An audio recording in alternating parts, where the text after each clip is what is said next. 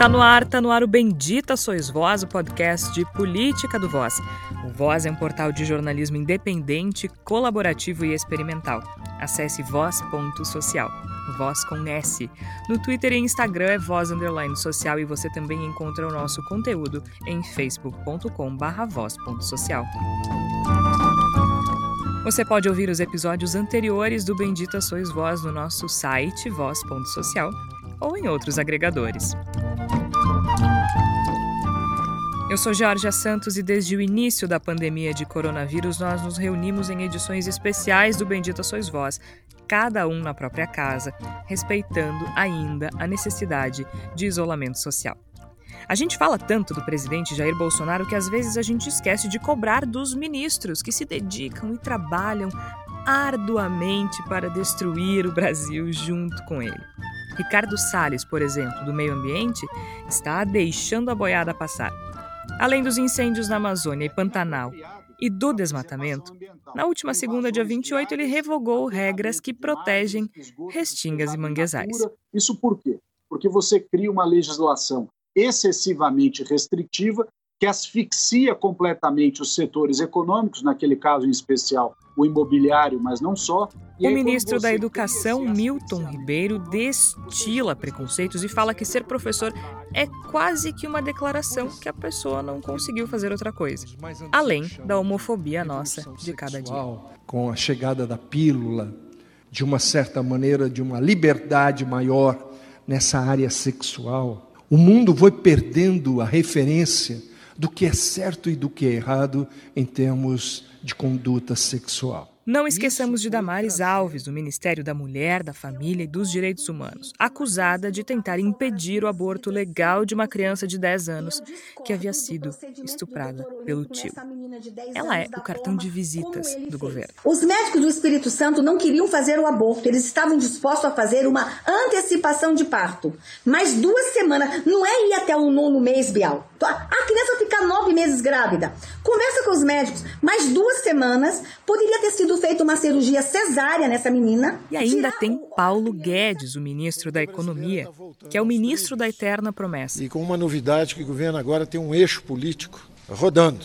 E para colocar o Brasil de novo nos trilhos, nós estamos seguindo a rota original, o Pacto Federativo, com o nosso senador Márcio Bittar entrando no Senado, a reforma administrativa já foi para a Câmara e agora não. Então nós estamos é, ultimando a reforma tributária. E esse ministério é tão problemático que Bolsonaro desconfia que há infiltrados petistas na equipe econômica. Isso que ainda tem o livrinho do Luiz Henrique Mandetta, ex-ministro da Saúde, que deu o que falar na última semana, pelo menos nas bolhas das redes sociais.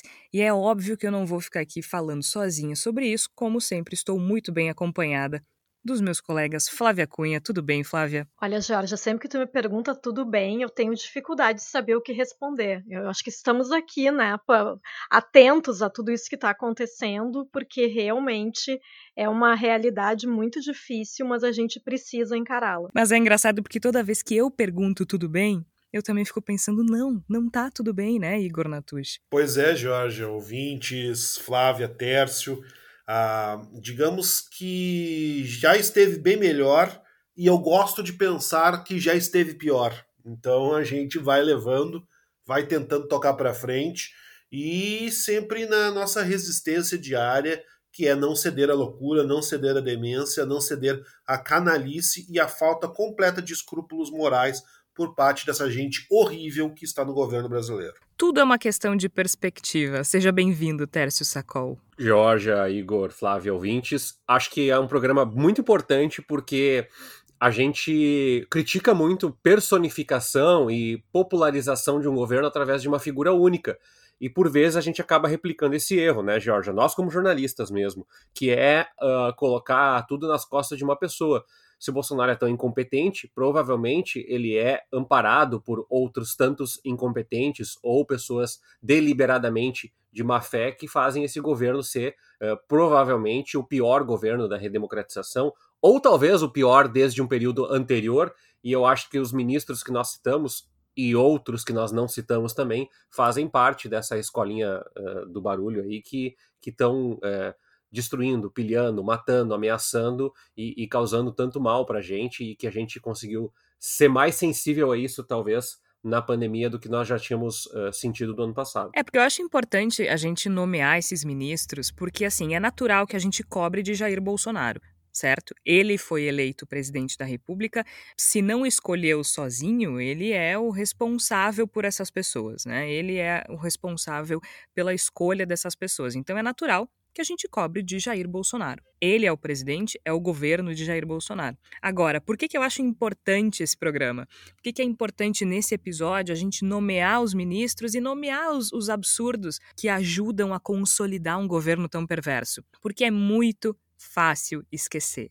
É muito fácil esquecer quem é responsável pelo quê. E é por isso que eu vou começar de trás para frente na nossa abertura, Igor Natush, porque eu acho que o Luiz Henrique Mandetta, o ex-ministro da Saúde, é um belíssimo exemplo de como a gente esquece quem não é, nem, não é nem quem constrói esse governo, como a gente esquece quem destrói esse país. Porque o Mandetta era uma pessoa razoável no controle da pandemia de coronavírus, no combate ao coronavírus no Brasil, e aí por isso a gente esqueceu o ano anterior.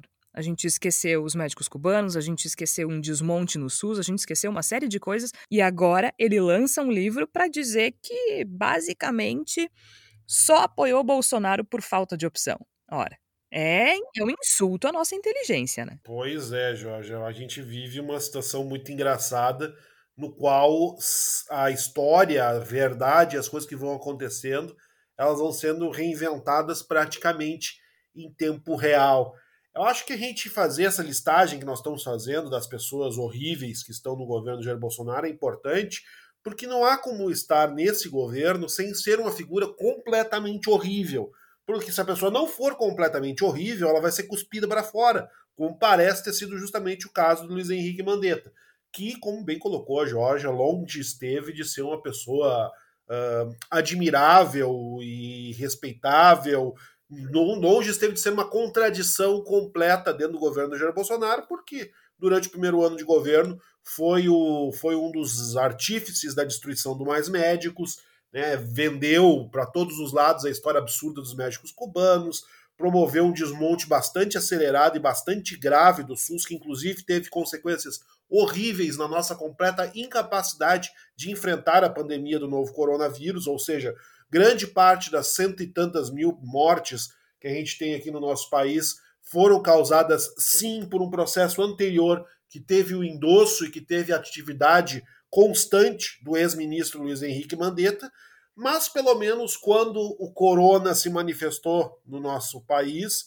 aparentemente Mandetta tinha compreendido a gravidade do quadro e estava disposto a agir de uma maneira razoavelmente científica, profissional e séria a respeito da situação.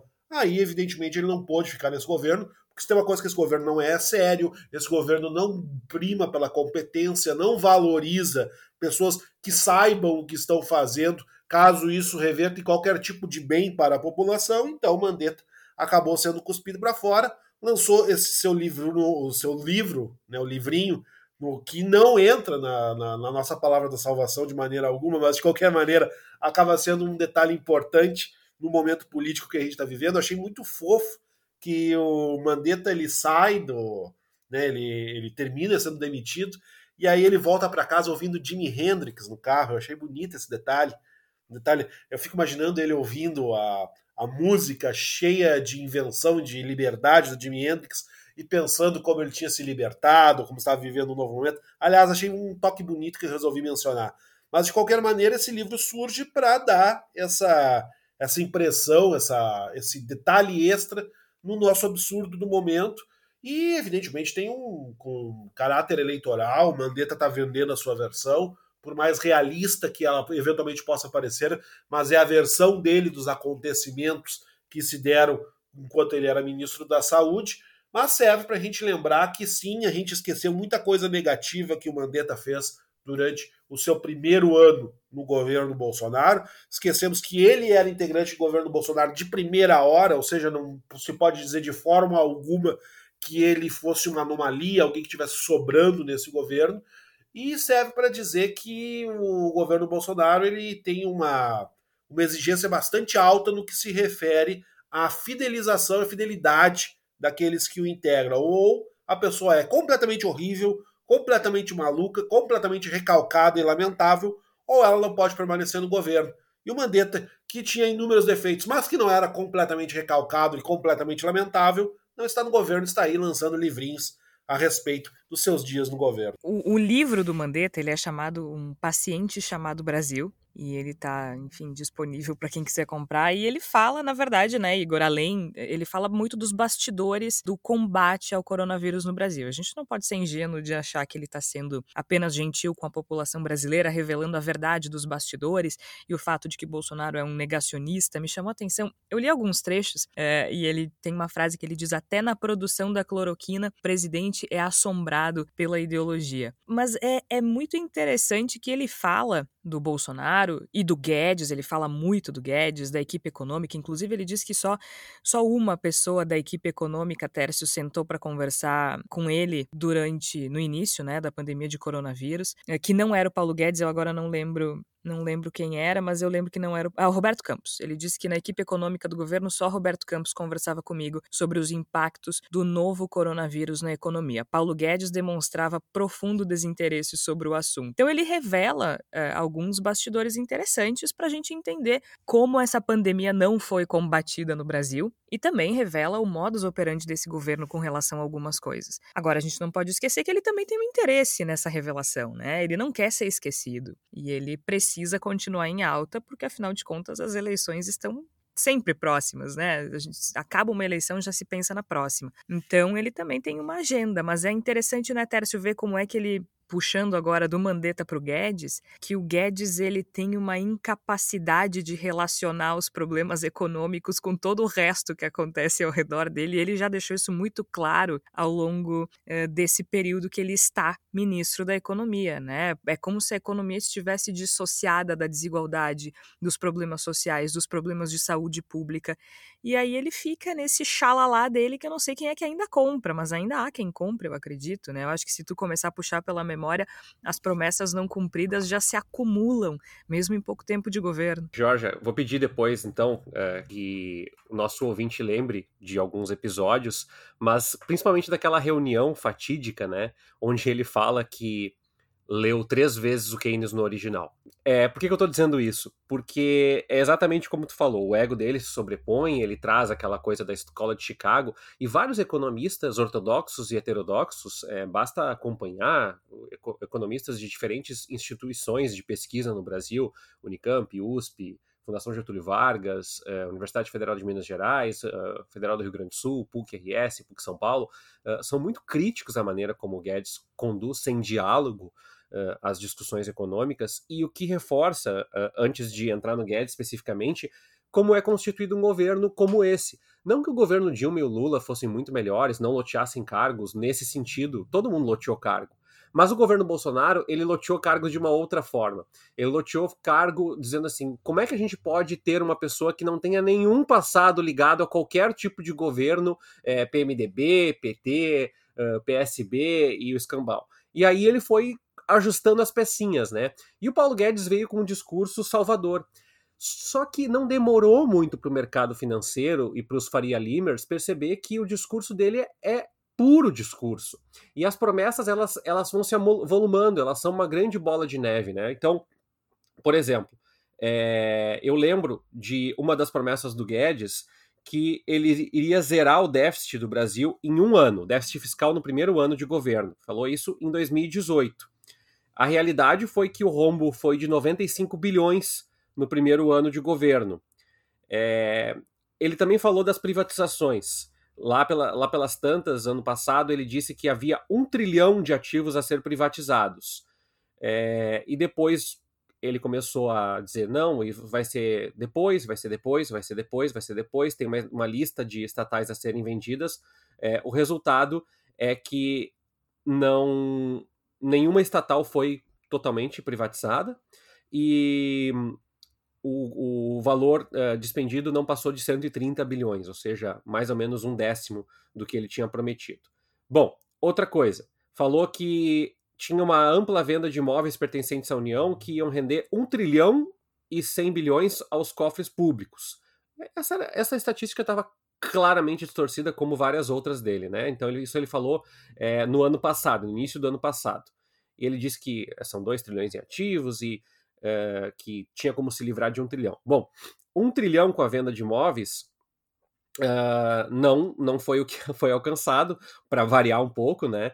E o governo tem realmente um, um, um ativo enorme de ati imobiliários, mas a maior parte disso não pode ser vendida. E, e grande parte efetivamente não foi vendida, não foi despendida, não, não, não, não houve arrecadação nesse sentido desde a promessa dele. Uh, também foi feita a promessa de uma grande agenda de reformas. Aliás, ele só fala nisso, né? Ele queria combater o coronavírus com reformas. Ele queria combater o, o, o, crescimento econômico, a desaceleração do consumo com reformas, porque para ele tudo se resume a reformas, porque ele segue uma cartilha muito estrita, né? Muito míope de economia. E ele falou que então vamos lá fazer reformas, reformas, reformas, né? Ele, ele, aparentemente é, um, é, uma pessoa que tem um discurso único. Bom, teve o projeto de reforma da Previdência, mas lembrando, foi uh, basicamente o texto uh, realizado pelo Michel Temer, né?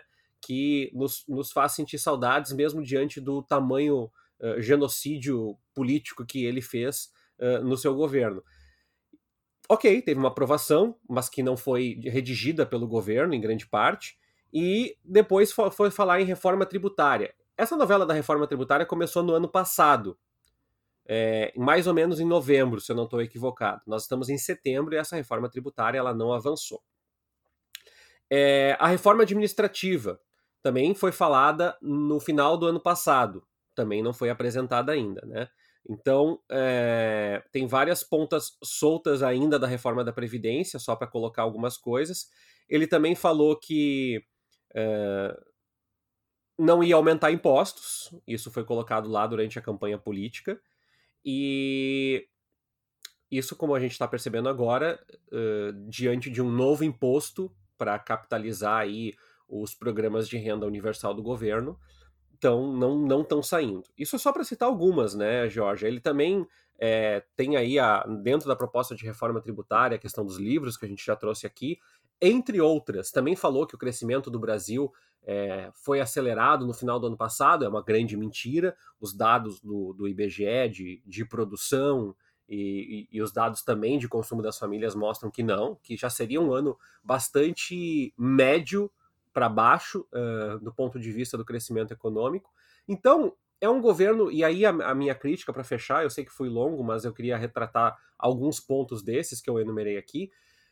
É o seguinte: nós, nós, como jornalistas, nós temos um compromisso que o falecido Ricardo Boechat falou uma vez, quando eu trabalhava com ele, que é a gente parar de dar esses discursos e promessas, e isso ele falou na época do governo Dilma ainda, e eu, eu demorei para processar, porque eu não sabia se eu concordava, agora eu acho que, que sim.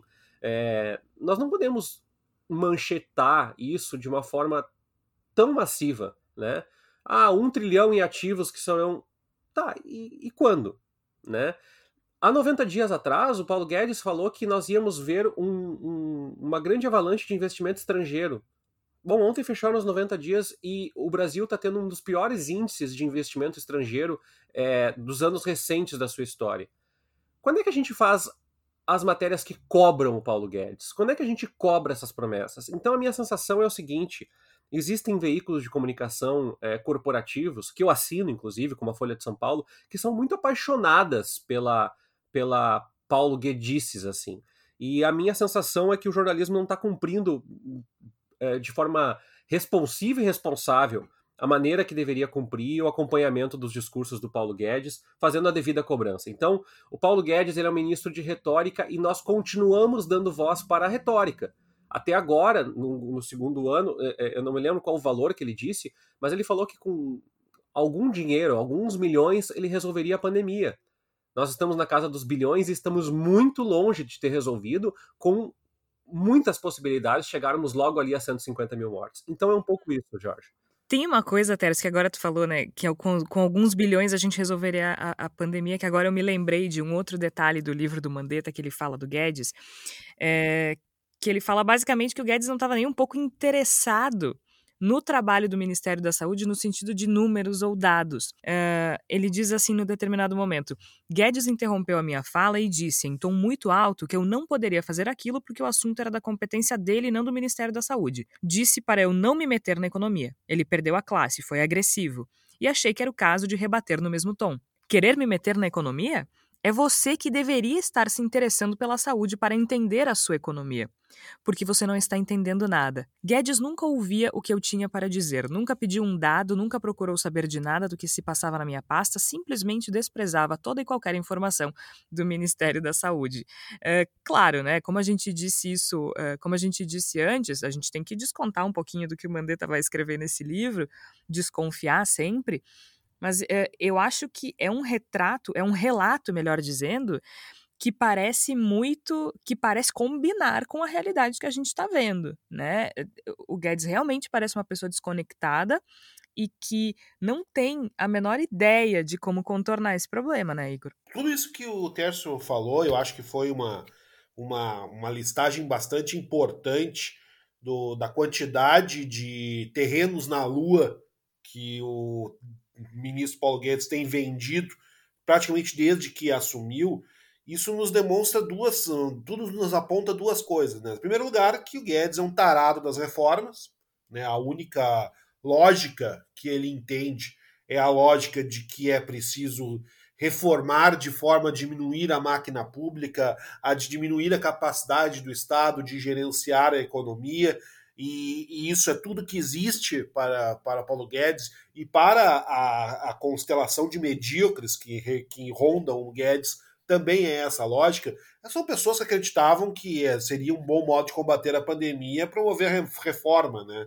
Que ao invés de dar dinheiro para as pessoas que não tinham como trabalhar, estavam fortemente prejudicadas economicamente, pela situação extraordinária da pandemia, que a solução era fazer avançar as reformas. Ou seja, as reformas são tão mágicas, são tão incríveis, são um, bálsamo divino, são a cornucópia de tal maneira que elas são capazes até de resolver problemas que não eram previstos antes de serem inventadas as reformas.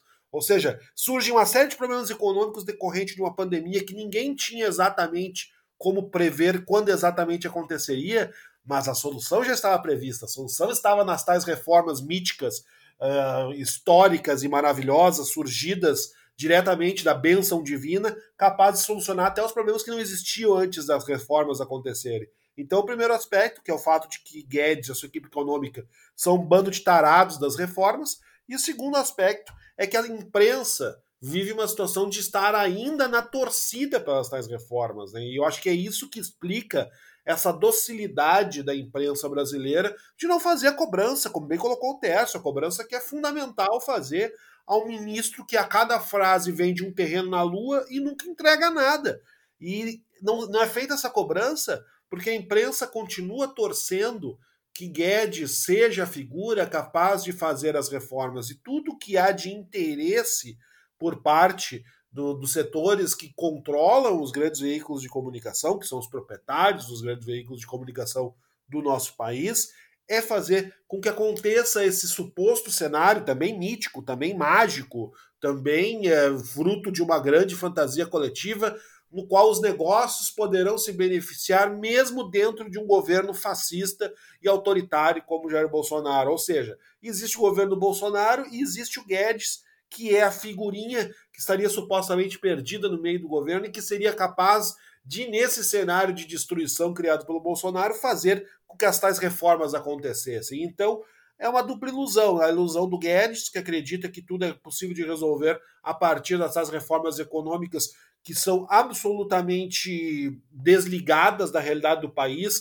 e mais ainda desinteressadas na realidade do país, que eu acho que isso é uma coisa que o livro do Mandetta nos traz com alguma algum conhecimento de causa, e uma imprensa que quer acreditar que essas reformas são possíveis, mesmo num cenário em que tudo que é interessante para que o país possa avançar minimamente, ou pelo menos parar de regredir, é sabotado sistematicamente por um governo inepto, por um governo autoritário, por um governo formado por incompetentes e tarados que não sabem o que estão fazendo lá. É isso, né? É, é, eu amo, eu amo o jeito que tu fala do Guedes, Igor, porque é, é isso, assim, ele é o tarado das reformas, é uma coisa inexplicável, inacreditável, e acho que o Tércio e o Igor resumiram muito bem o problema Paulo Guedes, né? O problema Paulo Guedes e o problema torcida do Paulo Guedes, que ainda existe, que ainda insiste em procurar um sentido nessas propostas que não passam de promessas. Agora, Flávia, tem um setor é, que foi extremamente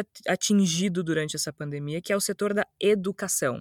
E a gente tem reflexos bastante complexos que provavelmente a gente só vai poder uh, avaliar e acessar no médio e longo prazo, que é o desempenho dos alunos, né? Muito tempo sem aula, enfim, uma série de problemas envolvendo a educação. Antes, o problema maior, talvez, fosse o ministro Abraham Weintraub. E aí ele foi substituído, foi substituído pelo ministro Milton Ribeiro, e a gente imaginou, talvez ingenuamente, que as coisas fossem pelo menos tomar uma proporção diferente, que a educação de fato seria tratada com um pouco mais de responsabilidade, deixando de lado os papos terraplanistas. Uh, e as teorias da conspiração e, e, e, as maluquices ideológicas de Abraham Weintraub, com seu ódio ao nada latente na direção de Paulo Freire e, e, e tudo que for diverso, democrático e plural. E aí entra Milton Ribeiro, e ele só é menos escandaloso que o Ventra, mas é tão preconceituoso quanto, né? E a gente está aqui durante uma pandemia com seríssimos problemas na área da educação e o ministro destratando professores e destilando aquela homofobia já familiar do governo Bolsonaro, né, Flávia? Pois é, Georgia. Na verdade, o Milton Ribeiro, eu até estava olhando de novo o currículo dele, porque ele entrou no, no governo uh, no final de julho e ele estava bem apagado, né? Ninguém estava ouvindo falar dele até essa entrevista para o jornal Estado de São Paulo, que repercutiu muito mal, né? Uh, e aí ele fala, aí aí que, que que um integrante do governo Bolsonaro faz quando quando dá uma declaração e as pessoas criticam? Diz que foi tirado do contexto a fala. É claro quando ele fala que que ele que ele ele faz uma, uma, série de falas homofóbicas, né? Eu até eu gostaria de pedir para não, não precisar re, reproduzir todas, porque é tanta.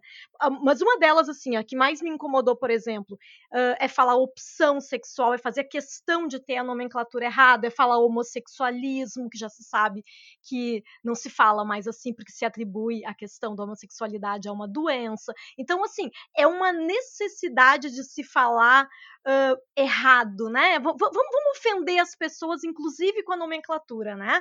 E, e eu acho que é muito. Uh, vocês desculpem que eu, tô, eu fico um pouco uh, afetada realmente quando acontece esse tipo de coisa.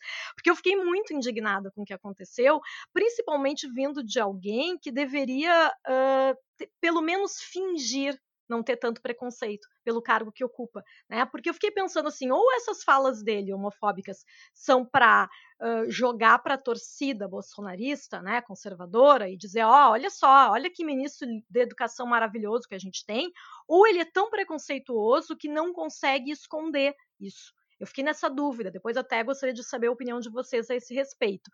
Uh, mas além dessa questão da, da, da, homofobia, o ministro foi além, né? Ele por exemplo, ele tirou o corpo fora no que, no que dizer a respeito de ah, o que, que o Ministério. Qual é o papel do Ministério nessa questão da volta às aulas nesse momento de pandemia? Ah, não é o papel do Ministério, isso aí é com os estados e municípios. Ah, mas olha só, na questão do ensino à distância, uh, tem muitas crianças que não têm acesso à internet. Não, mas isso aí também não é papel do Ministério da Educação. Então, ou seja, além de preconceituoso e homofóbico, ele ainda tira o corpo fora da responsabilidade, sempre com esse papo de que existe uma decisão judicial, uh, de que o governo federal não é responsável por nada, como se o Ministério da Educação não tivesse que coordenar as ações, eh, não só durante a pandemia, mas em qualquer questão. Ah, esse é o papel do Ministério da Educação, né? Porque senão o Ministério da Educação não teria nenhuma relação com a questão do ensino básico e ensino médio, né? Ah, é um, muito absurdo.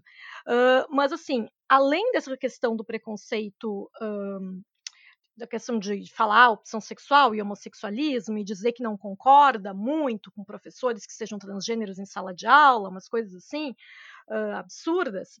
Uh, o que ele falou, por exemplo, sobre os professores, né? Uh, tem uma frase dele que ele fala assim: hoje ser um professor é ter quase que uma declaração de que a pessoa não conseguiu fazer outra coisa.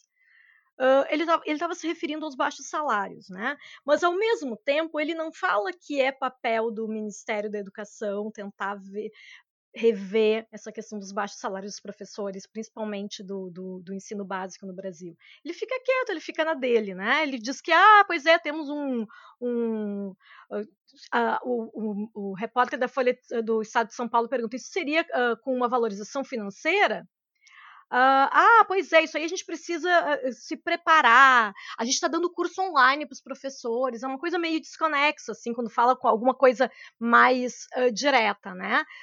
também achei muito preocupante ele falar que está tendo uma revisão nos materiais didáticos. Uh, em relação à questão do revisionismo histórico, por exemplo, porque ele fala que ah, que, que é que, que é que a questão, a forma com que a revolução, a revolução de 64 é tratada e coisas assim que a gente sabe que fazem parte da, da dessa uh, ideologia bolsonarista. Então isso aí pode ser que daqui a um tempo esteja nos livros didáticos e a gente sabe que no Brasil uh, os livros didáticos às vezes são o único material de acesso que, que crianças e adolescentes têm a informação, né? Famílias que não têm acesso à internet, que não têm dinheiro para comprar outros livros, né?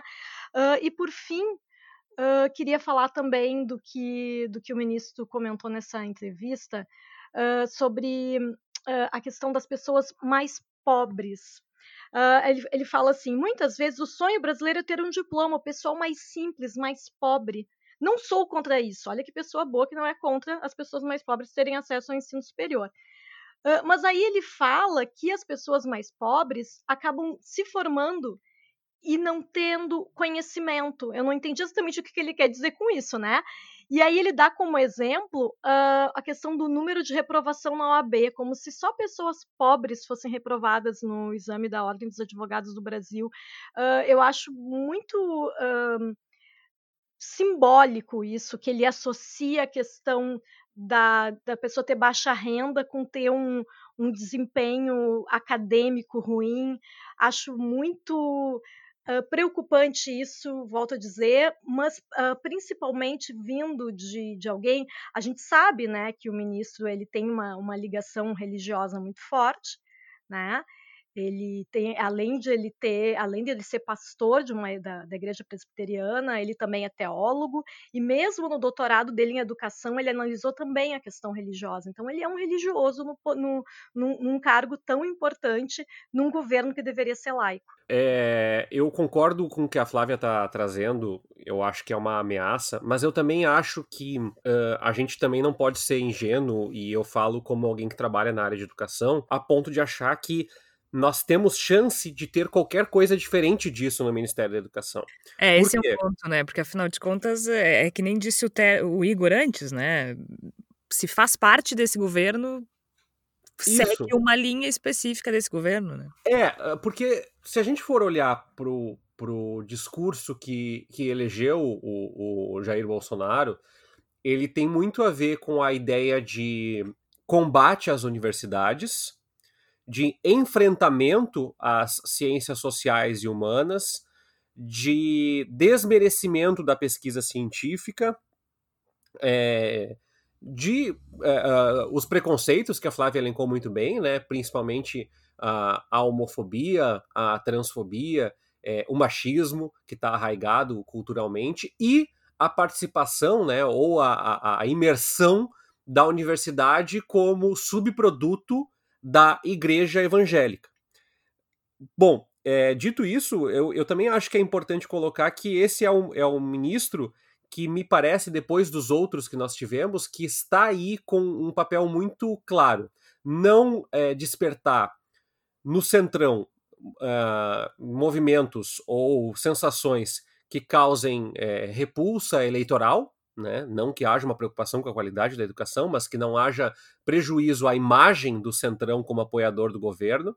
E num segundo momento, que não atrapalhe, que mantenha uh, o conservadorismo do governo impregnado nas instituições uh, da educação, seja na educação superior, no ensino médio, com as fatídicas escolas militares que vão custar fortunas, bananas de dinheiro, com a falta de políticas públicas de aporte e de cuidado com os estudantes durante a pandemia. E então, essa é uma síntese, né? É, esse, esse é o molho do, do, do, Ministério da Educação. Se esse ministro sair, nós teremos outro ministro que vai ser mais ou menos na mesma linha. Minha sensação é essa. O governo Bolsonaro não quer mais um Weintraub, porque o Weintraub roubou a cena, mas o governo Bolsonaro não quer qualquer pessoa que se preocupe com a educação, porque isso ia tergiversar ou isso ia desviar o foco do governo no combate ao inimigo invisível. Ele precisa manter o inimigo invisível. Sim. que são os, os, homossexuais, que, que é a universidade esquerdista, que é o ensino de história nas escolas, enfim.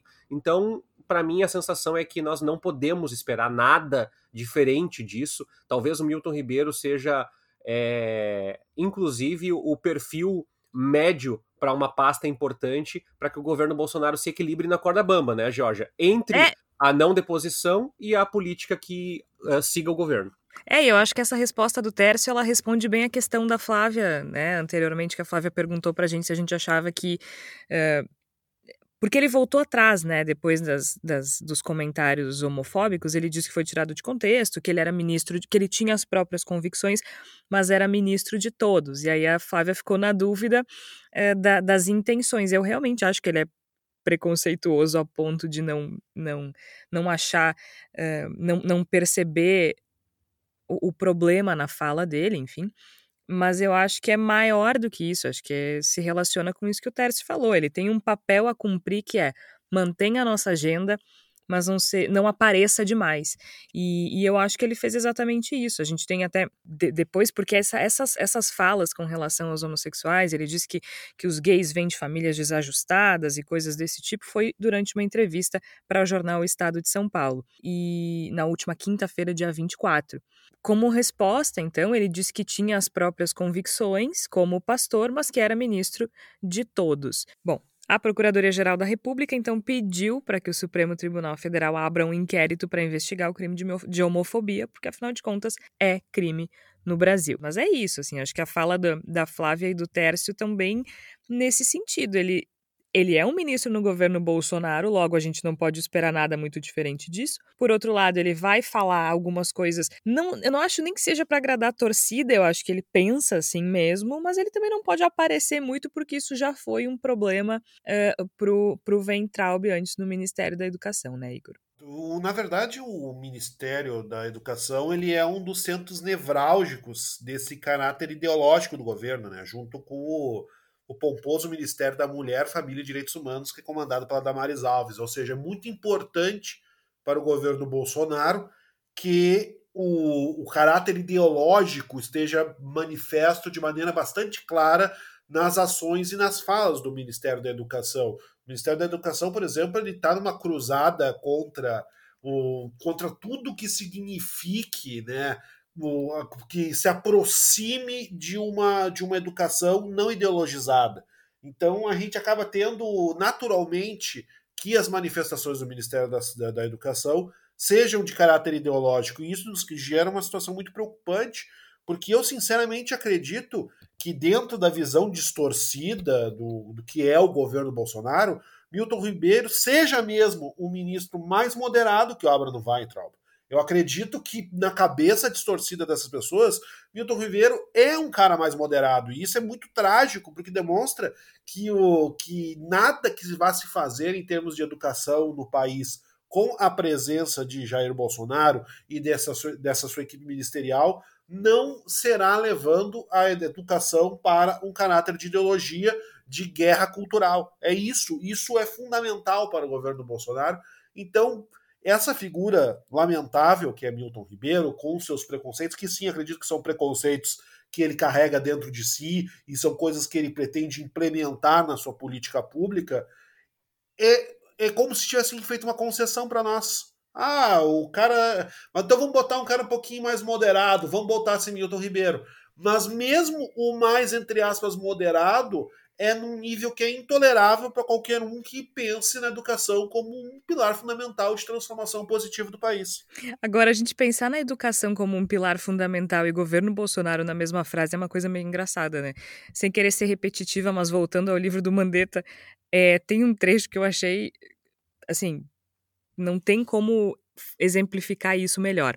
O trecho diz o seguinte: Tentei explicar num linguajar bem raso, porque se você falar em um linguajar normal, ele não demonstra interesse, não dá atenção.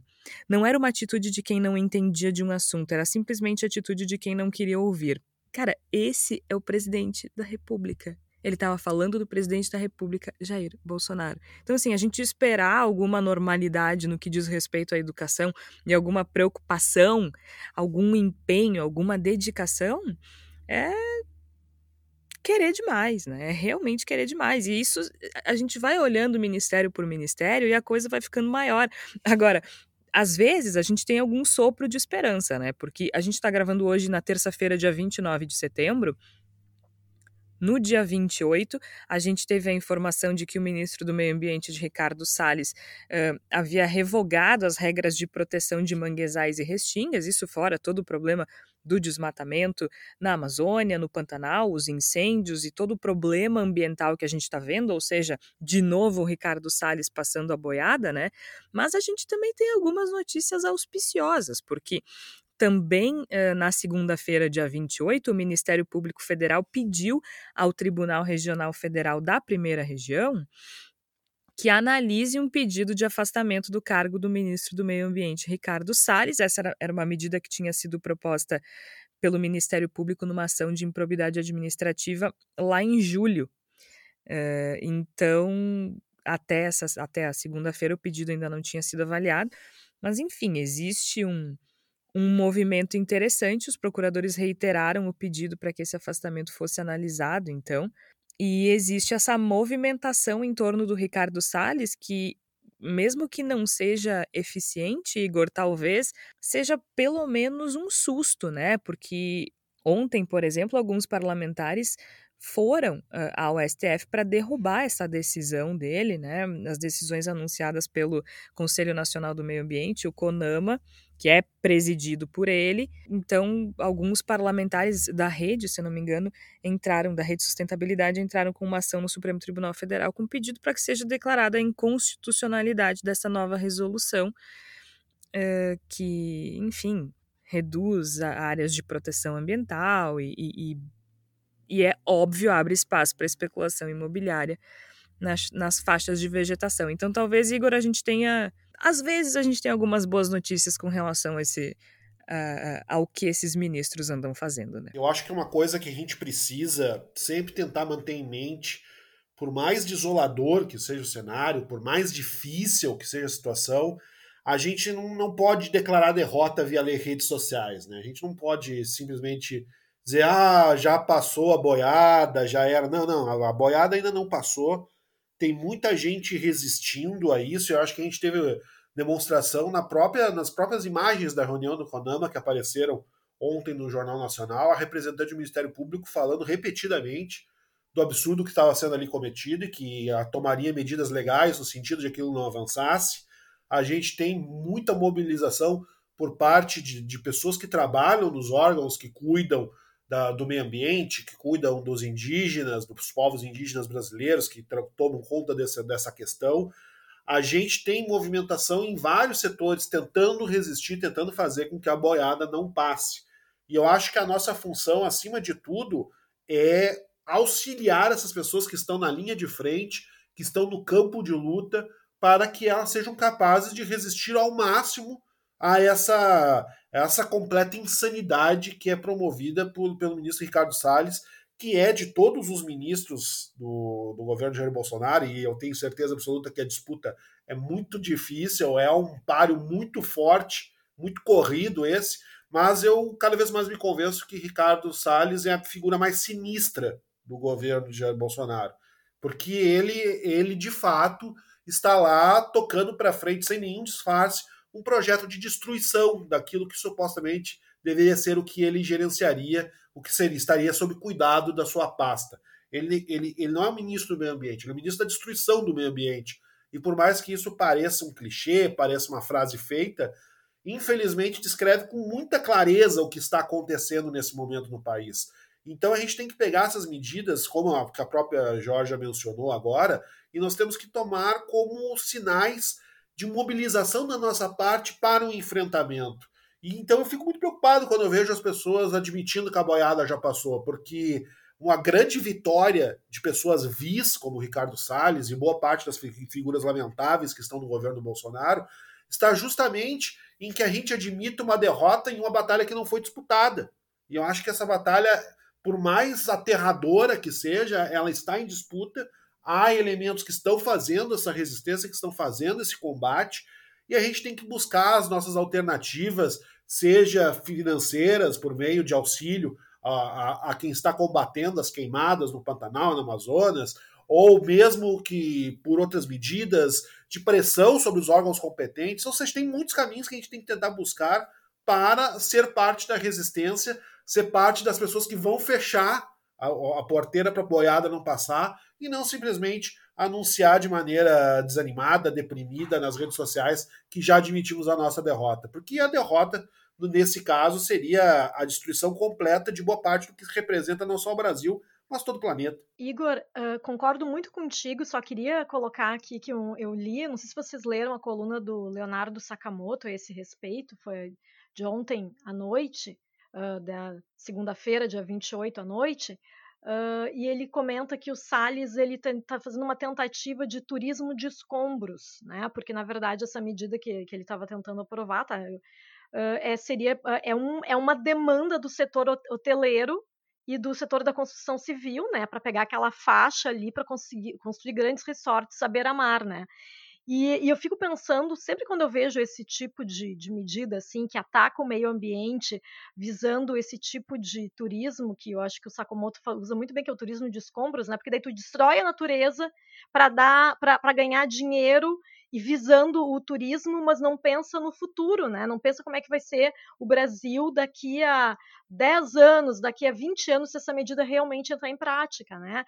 eu lembro daquele filme, não sei se vocês lembram aquele filme de animação, o Wall-E, que as pessoas deixam, os seres humanos deixam o, o, a planeta Terra cheio de lixo e vão morar no espaço, porque me parece que essa é a lógica, né? A gente destrói tudo e o futuro não importa, né? E eu acho que é exatamente isso, a gente precisa lutar porque não é só pela, pela, pela gente, é, é pelo futuro mesmo, né? Acho que as próximas gerações não merecem sofrer tudo isso que o governo Bolsonaro coloca em risco. Pois é, ele coloca em risco muita coisa e eu acho que é, uma das pessoas mais dedicadas uh, a isso, mais dedicadas ao projeto de governo do Jair Bolsonaro é a ministra Damares Alves, do Ministério da Mulher, da Família e dos Direitos Humanos, né, Flávia? É ela que está sendo.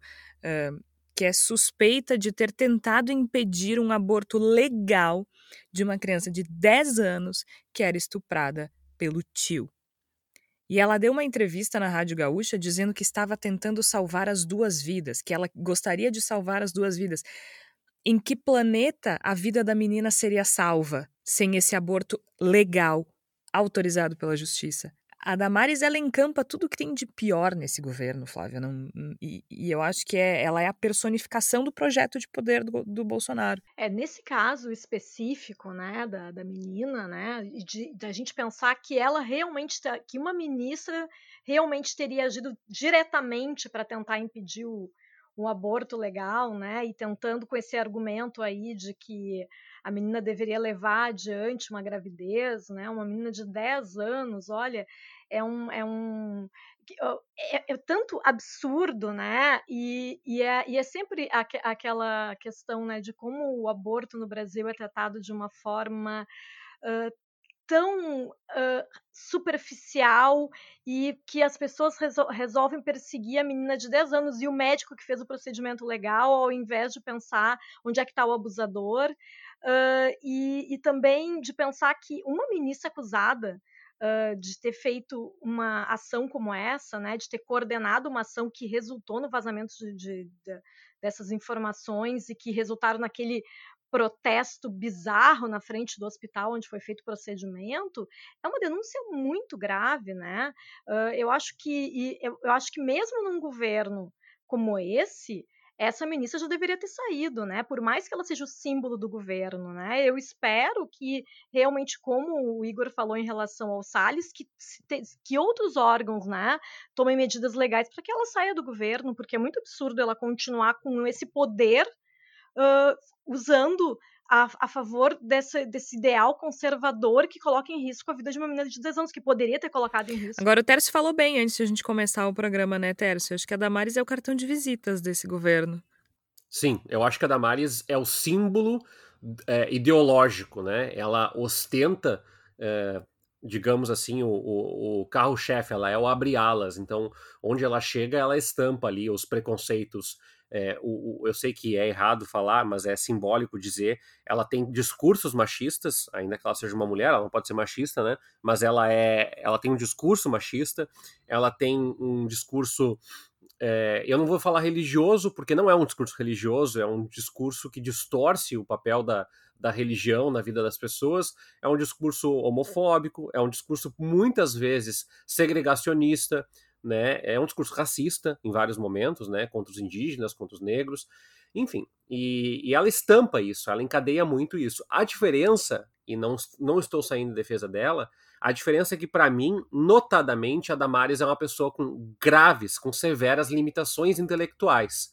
O que, para mim, dista ela com relação ao Ricardo Salles, por exemplo, e ao Paulo Guedes que são pessoas com projetos muito concretos de poder. Ricardo Salles sabe que está matando pessoas quando, quando estimula a ocupação de áreas ribeirinhas, quando estimula os incêndios na Amazônia e no Pantanal. Ele sabe que ele está sendo responsável pelo enterro de corpos de indígenas, de pessoas que dependem dessas áreas para sobreviver.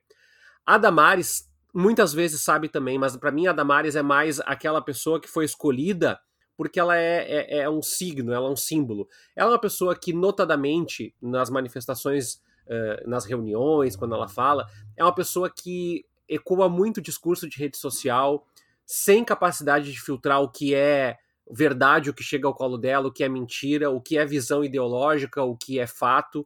Então, uh, para mim, a Damares ela é um símbolo porque ela ecoa muito os 25% bolsonarista do Brasil que é aquele símbolo que leva para frente os ideais do governo Bolsonaro.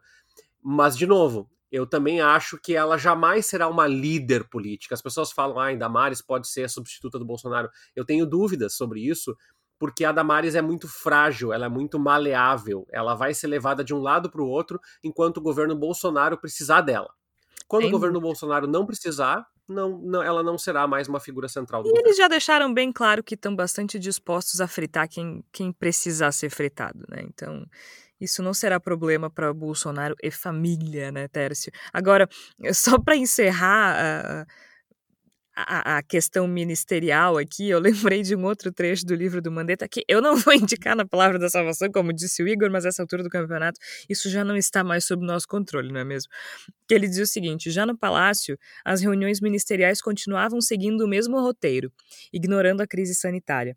Paulo Guedes exaltando as qualidades que atribui a si mesmo, Abraham Ventral, da Educação, tentando mostrar que era o mais radical e ideológico da equipe, Damaris Alves, tratando de maneira conservadora a pauta de costumes, Sérgio Moro, sempre muito reservado.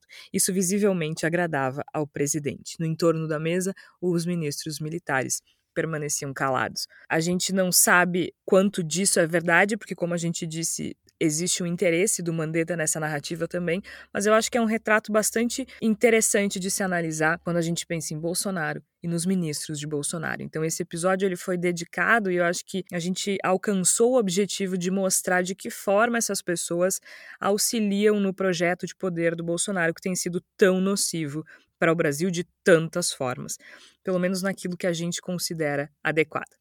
A gente vai chegando no final e chega a hora da palavra da salvação. Eu vou recomendar um filme e um livro que são o mesmo, na verdade. O livro O Crime do Padre Amaro, escrito por essa de Queiroz em 1875, se eu não me engano, enfim, no final do século XIX, que é um livro que trata de hipocrisia, moralidade, fé e o quão perigosa pode ser essa relação com a religião Então, é um livro bastante interessante, mesmo que antigo, para a gente pensar de que forma a religião dita as coisas na nossa vida e o quanto a gente pode ser hipócrita a partir disso. E o filme, porque o filme tem uma história atualizada, se passa no México nos anos 2000, e ele atualiza um pouco a história para um problema bastante bastante recorrente também aqui no Brasil. Além de discutir a moralidade de quem prega uma visão de mundo conservadora, ele discute um problema bastante específico que aí eu não vou contar porque senão eu vou dar um massive spoiler. Vai ser um spoiler. É, vou basicamente entregar o final, mas acreditem em mim, vale a pena assistir essa adaptação do livro O Crime do Padre Amaro. Tércio Sacol, o que, é que tu tem pra gente? Eu falei mal do, do Guedes mais uma vez aqui no programa e eu troquei uma ideia esses dias com o Thomas Trauman no, no, no Twitter, que é um jornalista que cobriu economia durante muitos anos. Ele escreveu um livro chamado O Pior Emprego do Mundo. 14 ministros da Fazenda revelam como tomaram as decisões que mudaram o Brasil e mexeram no seu bolso. É um livro muito bem escrito, é, que mostra como se dá a relação política dos ministros da Fazenda ou dos ministros da Economia ao longo das últimas décadas e como isso determina algumas coisas que a gente vive até hoje, inclusive o, o tripé macroeconômico que nós temos como, como basilar aí no, no nosso processo econômico. Bom, é, eu estou dizendo isso por quê? Porque é muito interessante, inclusive para perceber ministros como Manteiga, que, que teve muitos erros uh, na sua, na su, no seu processo, na sua condução uh, é, política, né? Mas eu, eu comentei com o Thomas Trauman que o Guedes renderia um livro sozinho, e, e, ele consentiu assim que realmente é um ministro que vai ter muita uh, uh, história para ser contada sobre ele, justamente porque é um cargo que demanda um, um, um, traquejo político que notadamente ele não tem. Mas enfim, para conhecermos mais um pouco da nossa história dos ministros e também saber um pouco da configuração política que essa área teve no Brasil e que por muitas vezes as pessoas não prestam atenção porque não tem conhecimento técnico na área, mas esse é um livro que não fala tanto de conhecimento técnico, que consegue trazer um pouco da narrativa mesmo. Eu acho bem legal. Eu gostei, eu li rápido ele, assim, mas acho que como eu falei mal do, do Paulo Guedes, eu me lembrei desse livro. Ele é um livro da, da editora Planeta. Flávia Cunha tem musiquinha? Pois então, a primeira-dama Michele Bolsonaro não gostou de uma música dos, da banda Detonautas uh, porque a música começa assim. Rei hey Michele, conta aqui para nós, a grana que entrou na sua conta é do Queiroz? Rei hey, capitão, como isso aconteceu? Levante a mão pro alto, agradeça muito a Deus. Ela não gostou. Só que o que acontece, né? Aí foi aquele, aquela expressão tiro no pé, descreve bem o que aconteceu. A música dos Detonautas estava tendo um número de visualizações no YouTube normal, digamos assim, né? A banda tem bastante fãs e tal. Mas agora ultrapassou a marca de 2 milhões de visualizações, exatamente porque a Michelle trouxe à tona o assunto e as pessoas começaram a dizer: ah, a Michelle quer censurar a música, a Michelle foi, foi fazer uma denúncia para tentar tirar a música do ar do YouTube, vamos ouvir. Então recomendo para vocês que ouçam, procurem no YouTube Detonautas Micheque, o nome da música. E achei muito interessante também que eles colocaram, a banda colocou um comentário fixado. Se você veio aqui para dizer que ficamos quietinhos durante os 16 anos passados, escrevendo músicas apenas de amor e cotidiano, não perca seu tempo. Desde 2002 que a gente escreve também sobre críticas políticos-sociais. Foram 12 durante os governos petistas, duas durante o breve governo Temer e duas para o sem partido até o momento. Então, já chegando assim, né? Já, já, já, dando aquele cala-boca em quem chegar e dizer assim, ah, mas e o PT? Não, a gente também criticou o PT, a banda dizendo, né? E é, só para só quem não ouviu a música ainda, tem uma parte muito engraçada que ele, como é que a banda descreve os filhos, né? 01 é o Willy Wonka, 02 é Bananinha, 03 Tonho da Lua, que comanda a turminha. Gente, recomendo muito, mesmo para quem não gosta da, da, da, banda, porque é muito engraçada. E, e, sem contar que a gente dá aquela contribuição, a Michelle Bolsonaro não quer que a gente ouça, vamos ouvir. Vamos ouvir. Ah, eu tinha esquecido do Bananinha, Bananinha é muito bom, né? tá valendo aí a sugestão, então, da Palavra da Salvação. A gente vai ficando por aqui, eu sou Jorge Santos, participaram a Flávia Cunha, o Igor Natush e o Tércio Sacol, você que ouve o Bendita Sois Vós, ouça compartilhe, curta, conversa com a gente nas redes sociais e a gente vai construindo essa história juntos, tá certo? Até lá!